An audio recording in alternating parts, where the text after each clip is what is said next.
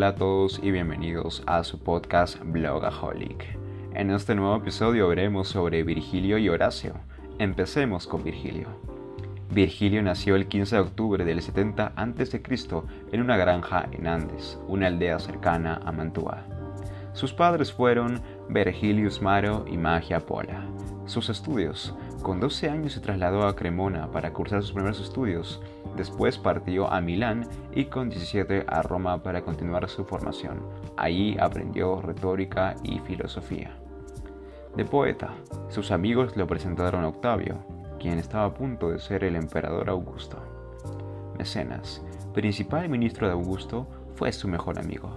Gracias a su generosidad, pudo consagrarse eternamente en la literatura los bucólicas. Estudió a los poetas griegos siguiendo a Teocritus como modelo.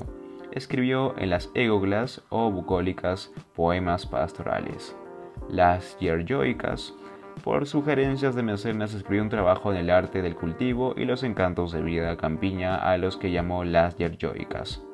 La Eneida, un año después de inicio, su gran obra, La Eneida tomó como héroe al troyano Eneas, supuestamente fundador de la nación romana. Había consagrado más de 10 años a este trabajo cuando en una visita a Grecia contrajo una fiebre fatal. Su muerte. Enfermo regresó a Brindisi y en su lecho de muerte rogó al emperador que la Eneida se destruyera. Augusto se opuso rotundamente y no cumplió la petición. Para gloria de la literatura latina, Virgilio murió en esta ciudad el 21 de septiembre del año 19 a.C.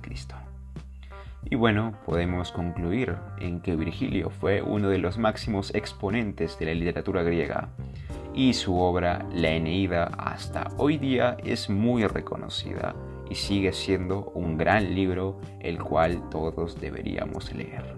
Y este fue Virgilio.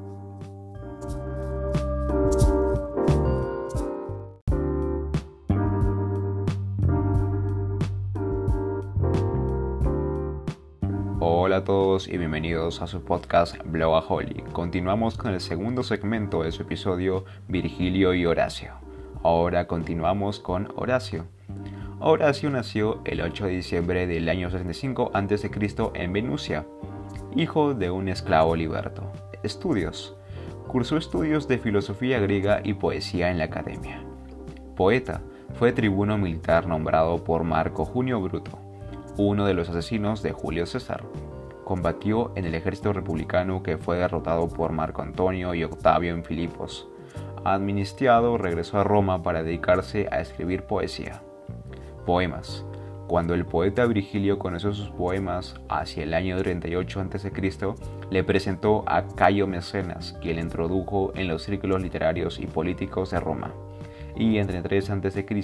le entregó una propiedad en las colinas de Sabina donde se retiró a escribir. Obras. Fue autor de sátiras, épodos, odas y epístolas. En sus sátiras trata sobre la ambición, la estupidez y la codicia. Los épodos aparecieron también en el 33 a.C. y critican los abusos sociales.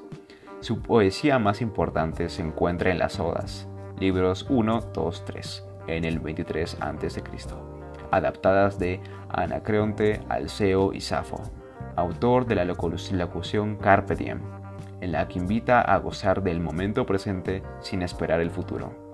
Predica la paz, el patriotismo, el amor, la amistad, el vino y la sencillez. Hacia el año 20 a.C., Horacio publicó el libro 1 de sus epístolas, 20 cartas cortas en versos exámetros en las que expone sus observaciones sobre la sociedad, la literatura y la filosofía, con su lógica del punto medio, a favor de doctrinas como el epicurismo, a la muerte de Virgilio en el año 19 a.C. le sucedió como poeta laureado. Muerte. Horacio falleció en Roma el 27 de noviembre del año 8 a.C. ¿Sabías que bajito y rechoncho. Se describía a sí mismo con un gran sentido del humor. Ven a verme cuando desees reír. Soy gordo y pulcro. Mi salud es perfecta. Soy un porquero en la piara de Picuro. Y bueno, así concluimos con Horacio, un gran autor que representa también la literatura greca romana y con sus grandes obras aún nos sigue deleitando hasta ahora, porque sus obras se siguen conservando en los grandes épodos y muchas de sus maravillosas obras. ¿Y tú ya conocías a Horacio?